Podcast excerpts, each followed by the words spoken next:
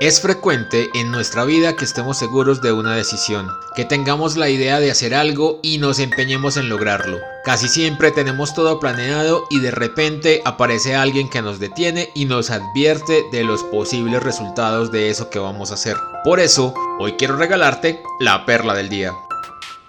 Sucede a unos más que a otros, pero es algo real y previene que metamos las patas, que nos gastemos el dinero que tenemos en algo que no tiene buena calidad, que nos evita viajar en determinada empresa porque no tiene buena fama y cosas por el estilo. Mejor dicho, esa advertencia viene como del cielo porque llega justo antes de que hagamos lo que teníamos planeado.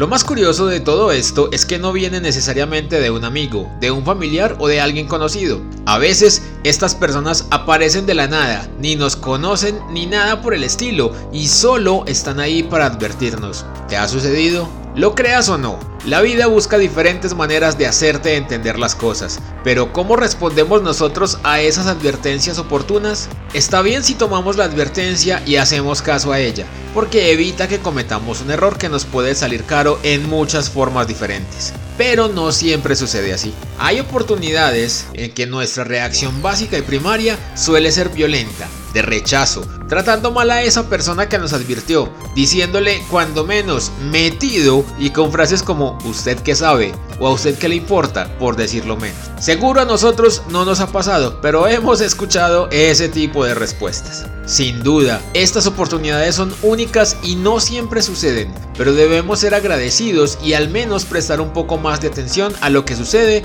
cuando recibimos esta advertencia, ya que si sucede antes, podemos revisar nuestra decisión y evitar un problema. Pero si decidimos omitirla e igual nos pasa algo no tan chévere, estaremos más atentos para que cuando volvamos a recibir una nueva advertencia, la tomemos un poco más en serio. Gracias por escuchar esta perla. Te invito a buscar más para tu vida en Spotify o en anchor.fm y recuerda compartirla con tus amigos. Te invito a que me sigas y conversemos en Twitter e Instagram, donde me encuentras como arroba eldontao. Nos escuchamos mañana.